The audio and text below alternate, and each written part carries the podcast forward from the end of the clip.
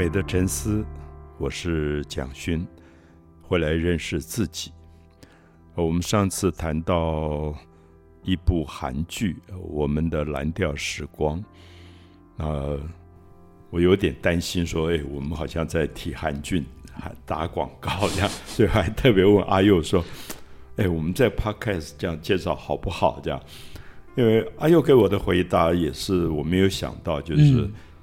可能我有我的呃粉丝或者群众，那一般讲起来，可能不见得是追韩剧的主流。对，那我就我就这样想的话，就觉得好像我也不是为了介绍韩剧，是，而是我在看我们的蓝调时光时，我有一个很深很深的感触，是我真希望台湾可以拍出一个这样的连续剧，因为我不知道。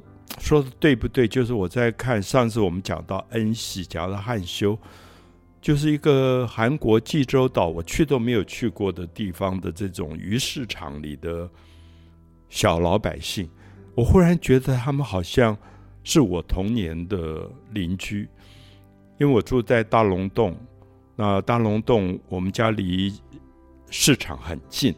所以我们的邻居里面有很多是在菜市场卖猪肉啊，呃，卖年糕啊，就是，所以你就会觉得他有一种很小老百姓的庶民的生活。可是我我一直觉得，我好希望在台湾的影视文化里看到这一群人，因为包括我母亲，后来我母亲因为她跟大姐大哥他们住在加拿大，等于移民加拿大，她最怀念是那个旧市场。他常常会问我说：“哎，你回去帮我问那个谁好谁好。”所以我每次回台湾，我还要帮他跑到旧市场一个一个打招呼。然后他们也都记得我妈妈。就是我发现传统市场很有趣，人与人的情感可以维系很久很久。好像我母亲移民加拿大将近二十年，每次我去，他就会说：“哎，你去问那个谁谁谁。”然后有时候我回来，我跟他说：“哎。”他们说那个人走了，我妈就很难过、很伤心，就会觉得这种很特殊的一种情感，因为他们买菜、卖菜，他们还讨价还价啊这样子。有时候我妈妈多抓几把葱啊什么这样，他们就变成了很好的朋友。可是我想阿佑看。我们的蓝调时光，你就感觉里面的人其实是这样的感觉，是就感觉他们彼此其实就是自己生活的一部分，对。而且我在看的时候啊，就有一个感觉是。我觉得不管是呃影集也好，或是电影也好，纪录片或者是小说、文学作品，我觉得那种以素人眼光去描述的记忆，我觉得好像反而是更能够去还原，就是当时现场的呃全貌到底是什么。比起就是呃，比如说一部电影或是一本书，他用作者用自己的观点去描写这个内容。与其这样子做，还不如就是把当下的就是庶民口中的他们的记忆，用呃他们的嘴巴，或者用他们的角度来呈现出来。我觉得反而好像可以更能够融入那个感觉里面。可是我我我不知道，其实因为我刚才有有一个这么长的一个世代上的不同，就是我的童年，如果我的小学、我的中学跟着妈妈到旧市场去买菜。所以我有这个记忆，这一群人的记忆。那我也知道妈妈跟这些人的情感，已经不只是买菜卖菜这么简单，就是有一部分简直像亲人。那可是对于阿佑来讲，因为隔了三十年、四十年，在你长大的这个小学或中学的时候，台北其实改变很大。因为那个时候，我记得如果是在。七零八零，我从欧洲回来了，我再到那个旧市场去，它已经被改建了。因为大家觉得传统市场好像有点脏、有点乱，所以政府就有意的要把它们改。我想这个不见得有错，可是就变成一个大楼，然后你要找原来的摊贩，你就找不到了，因为它重新编号了。对，我想很多人讲到像永乐市场，还有现在正要改建南门市场。大概都是这个问题。以前我进南门市场，我闭着眼睛都知道右转是买鱼，那左转有一个卖牛肉的，然后青菜都好清楚。可是现在我如果去南门市场，现在要改建的这个大楼，我全部都陌生了。那我我想问的是说，在一个新的人的人际关系，比如说都已经住到公寓了，不再是原来的平房，不再是原来旧社区的人与人的关系。你看蓝调时光的时候，你会有亲切感吗？嗯，我觉得在我自己的成长记忆里面，的确没有这种好像邻里间的这种密切的感觉。嗯，可是我不知道哎，我看蓝调时光的时候，好像还是会有一个亲切感的原因是他在剧情里面用了每一个人他自己在生活里面发生的故事，然后朋友间比如说吵架也好，或者发生的种种的事情，我好像有一个错觉变成。我好像也是他们的其中一个朋友，对，就是实际在就是自己的生活经验中没有这个东西，可是反而因为看了这个剧，就觉得里面的好像我也变成他们其中的一个国中或高中同学的感觉，好像有一个这样的亲密感的产生，有点奇怪。所以我想，如果我们的听众是像阿佑这样的年龄，或者甚至是更小的，呃，我觉得看《蓝调时光》，我觉得可能必须了解，就是那是一个。传统社区里面人的经验，而这个人的经验，呃，我必须承认，其实，在工业革命、工业化、城市商业化之后，这个东西被改变了。比如说，我们现在如果住在一个公寓大楼里，我相信你的左邻右舍基本上可以完全不来往，哦，甚至或许有一点敌对关系，有点防范，就到电梯里。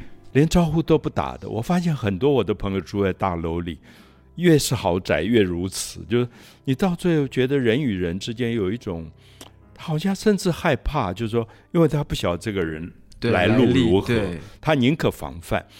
那可是我要讲的是说，我们的蓝调时光这个编剧他所要设定的济州岛，跟我小时候大龙洞非常像，像就我们小时候。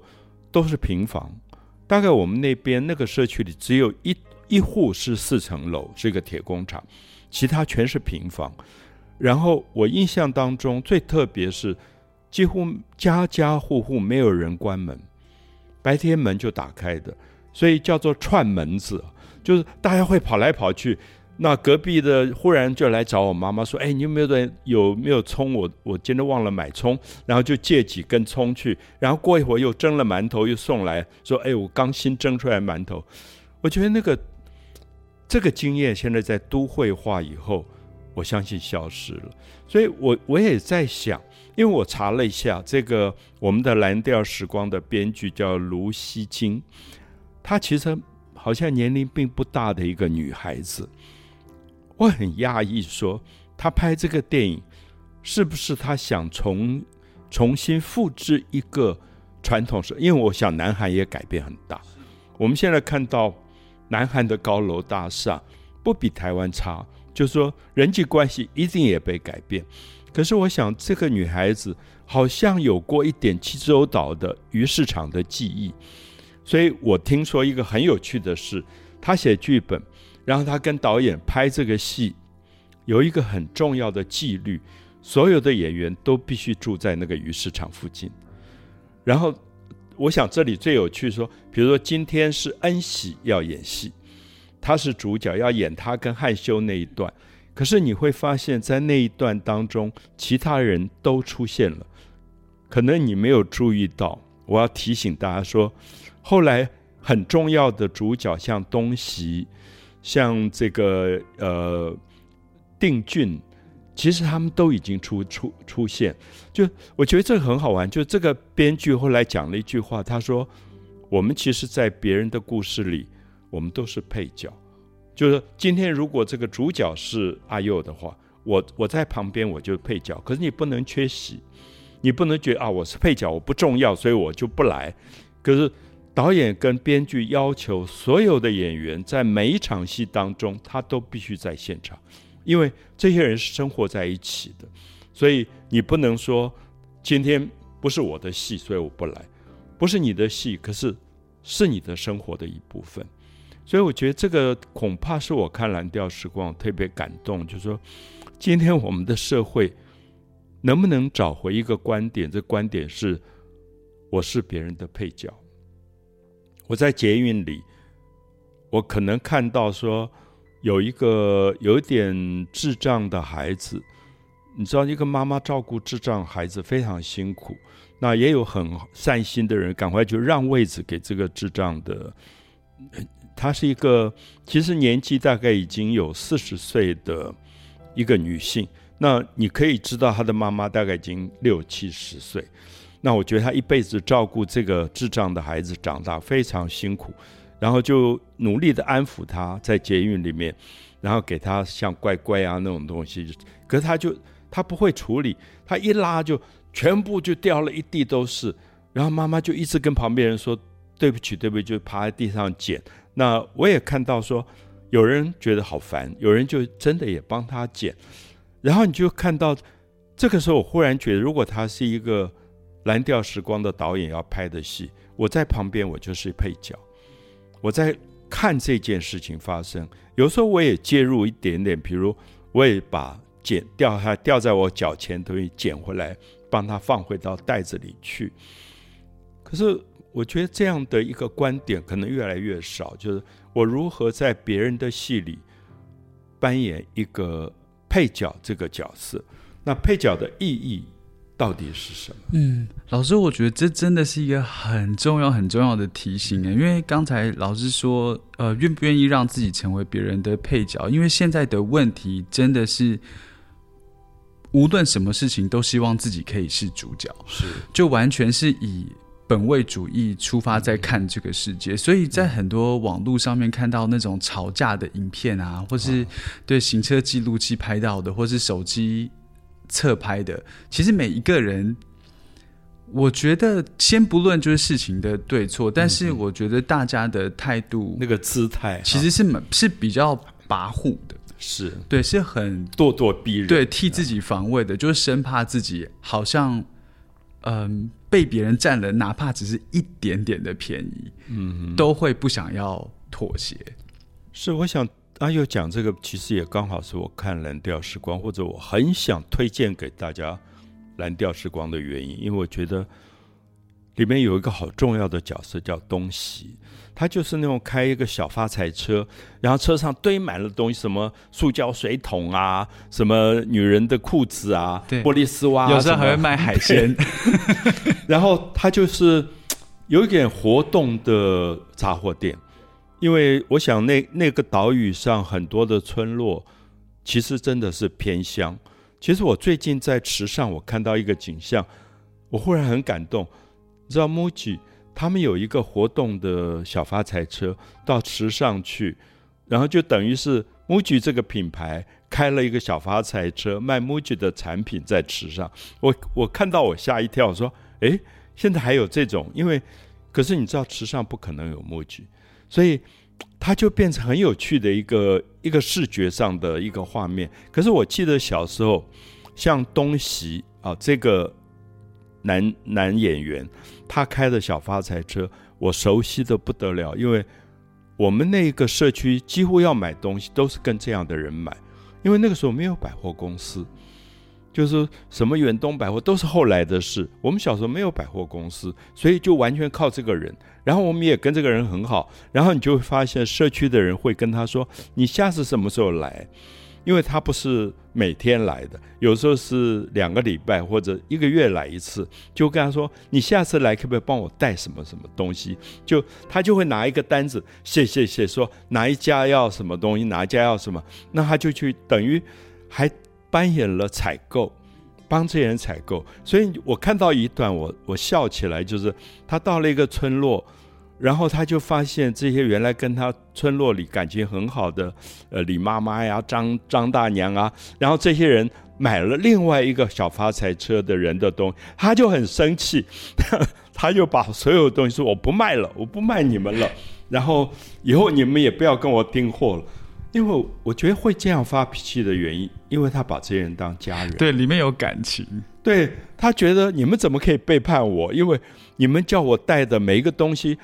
你记不记得他有有有些段，他甚至到首尔去批货，就是我会跑到那么远，开那么久的车子帮你们把东西都找到，然后你们竟然又买了别人的东西，他觉得他被背叛。对，可是我好担心说，年轻一代会看不懂这个，因为我看那一段我好感动，因为我记得我们小时候是这样，然后那个。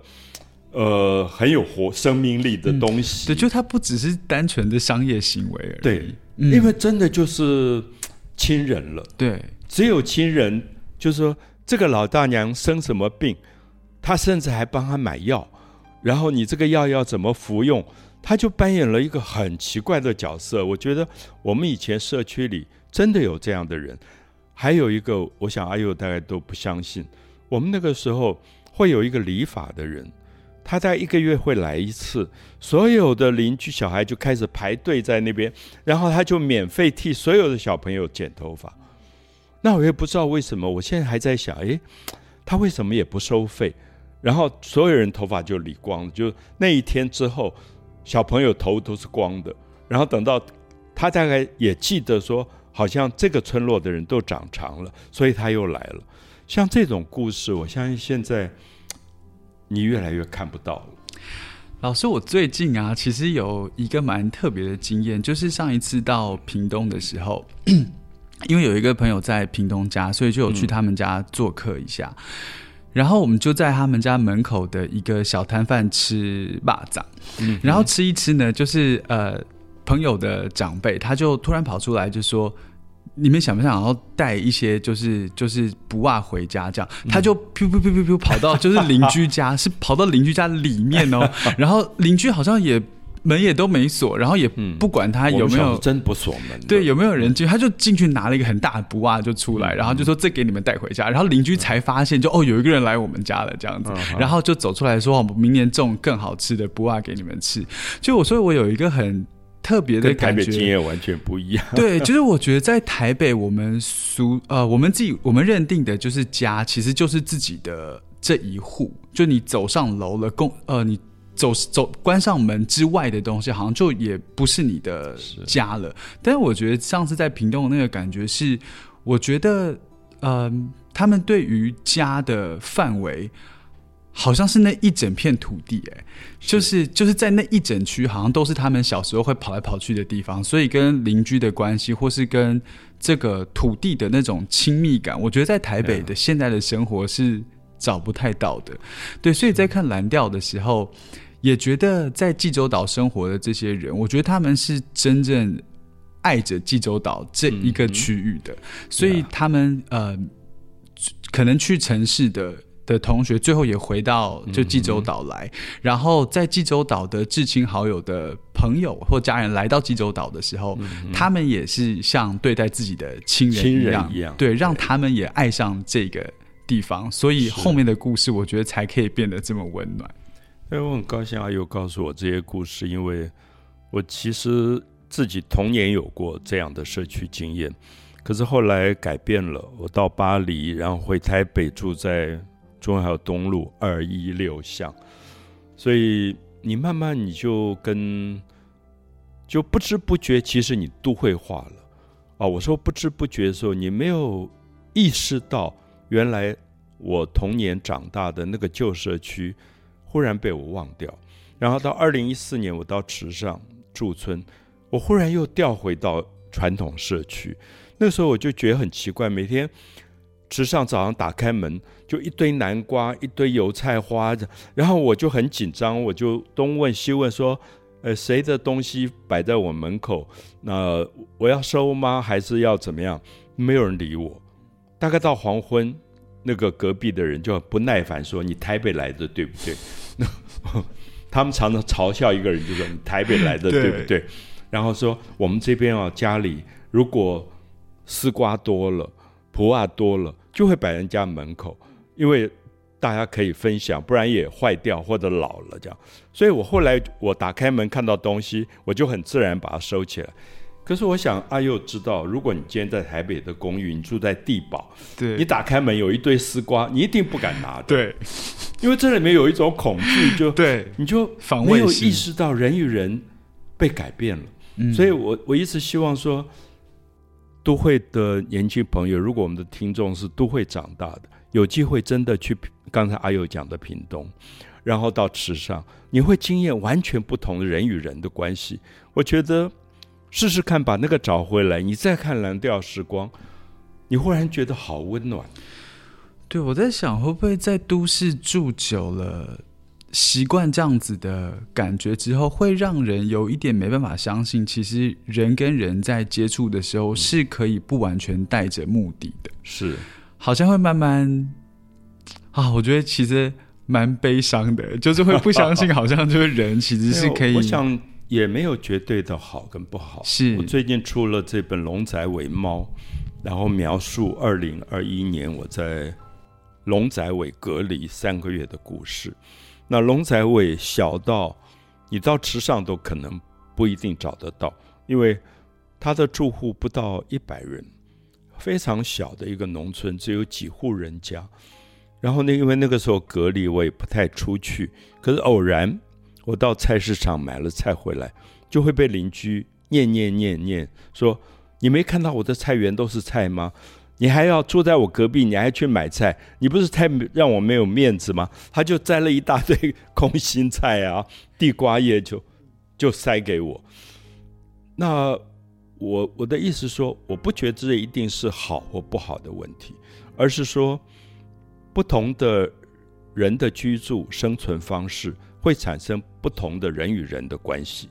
那有时候我在池上久了，我我也会害怕，因为我觉得。因为人很少，所以他们会关心过头，然后你打个喷嚏，他也会跑来问的，因为他隔壁就听到了。那都会里面，我们觉得好可怕，因为人与人死掉也没有人要管的。那但那另时尚在龙仔尾，你忽然又觉得那个关心又不同了。所以我我还是要讲，没没有绝对的好或不好。有时候我在龙仔尾很希望孤独的时候。你也不一定能够孤独，因为邻居太热情了。然后农民很好玩，知道我手机的，有时候会打电话给我，然后说我在田里面，你知道一百七十五公顷的池啊，我也不知道他在哪个田，然后没有什么标记，因为田里面很难找到标记。他说我就在一个白鹭鸶旁边，然后我到现在还常常想这句话。他怎么会这么确定告诉我说我在白鹭鸶旁边我就找得到他？因为我一看到处都是白鹭鸶，而且白鹭鸶会飞啊。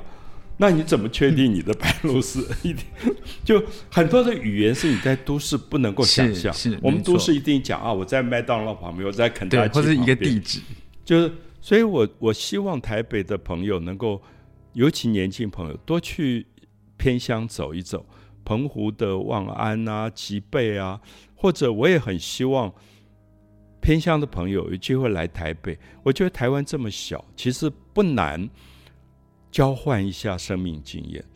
那我其实过去有一个非常奇怪的妄想，我曾经想说我要做一个家庭的交换教育，就我希望，因为那个时候我带我的学生，每一年八月我到。呃，澎湖，我们就到很小的岛，像将军屿，非常在望安旁边的将军屿，然后做美术教学。然后后来台北长大，这些美术系的学生就跟当地的小朋友变成非常好的朋友。走的时候，所有的美术工具都留给那个小，而且后来就什么干姐姐、干弟弟，然后他们就一直到现在都有来往。我觉得那个生命经验很好，就是。我也很希望这些小孩，因为我问他们说有没有去过台北，他说我马公都没有去过。那我就想啊，这么近，马公他都没有去过，可是因为家里的环境或者渔民的生活，他也离不开。所以我常常会希望说，我们是不是可以做一种家庭交换教育？如果让地保。长大的孩子有机会到将军屿去跟将军屿一个小孩交换，而让这个将军屿的小朋友、小学朋友住进地堡，嗯，会不会是一个很有趣的一个生命经验的交换？可是每个人都说你你发神经了，怎么可能？你不知道地堡有多么严格吗？可是我心里真的这样想，我真的有这个梦想。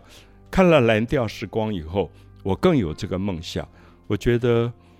那个那个影片让我有好多的救赎，让我找回了很多。我觉得在都会里面，人冷漠到最后，完全人与人没有关系的状况状况里，他又救赎了我，让我觉得我是可以找回来的。就是里面有一个女孩叫宣雅，有严重的忧郁症，然后她那个忧郁症在首尔，她做室内设计。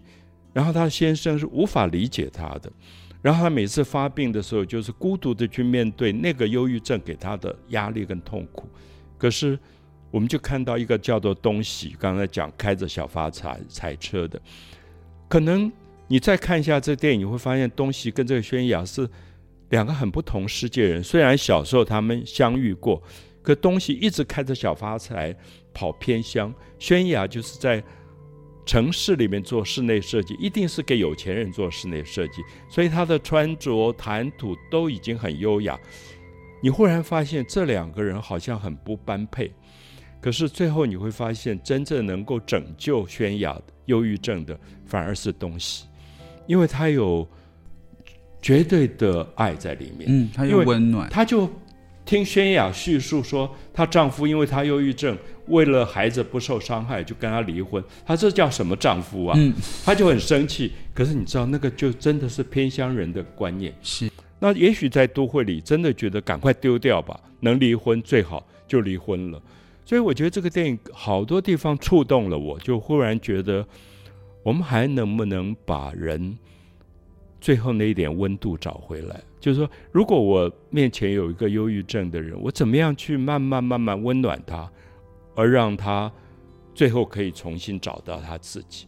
所以这个影片很有趣，你就会发现，所有受伤的人，最后在济州岛都得到了救赎，对，都获得疗愈，都可以健康。嗯，那疗愈没有那么难，其实里面的关键真的就是爱，就是能不能再找回爱，找回温暖。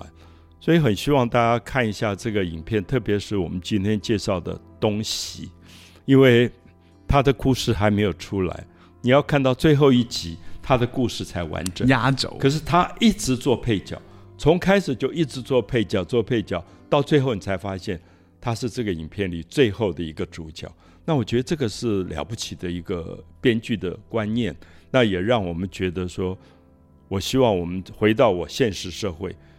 我能够安心的做别人的配角，那安心的在台下为别人鼓掌，鼓励别人。那有时候帮一个智障者把掉下来的糖果捡回去，就做一点小小这样事，能够能让这个社会有一个不同的快乐出来。呃，我我想我们再谈几次吧。嗯，可能下面还有像音域音息啊，对，哦，那个大概阿佑哭的最厉害的一段，都要先按暂停到旁边先哭这样子。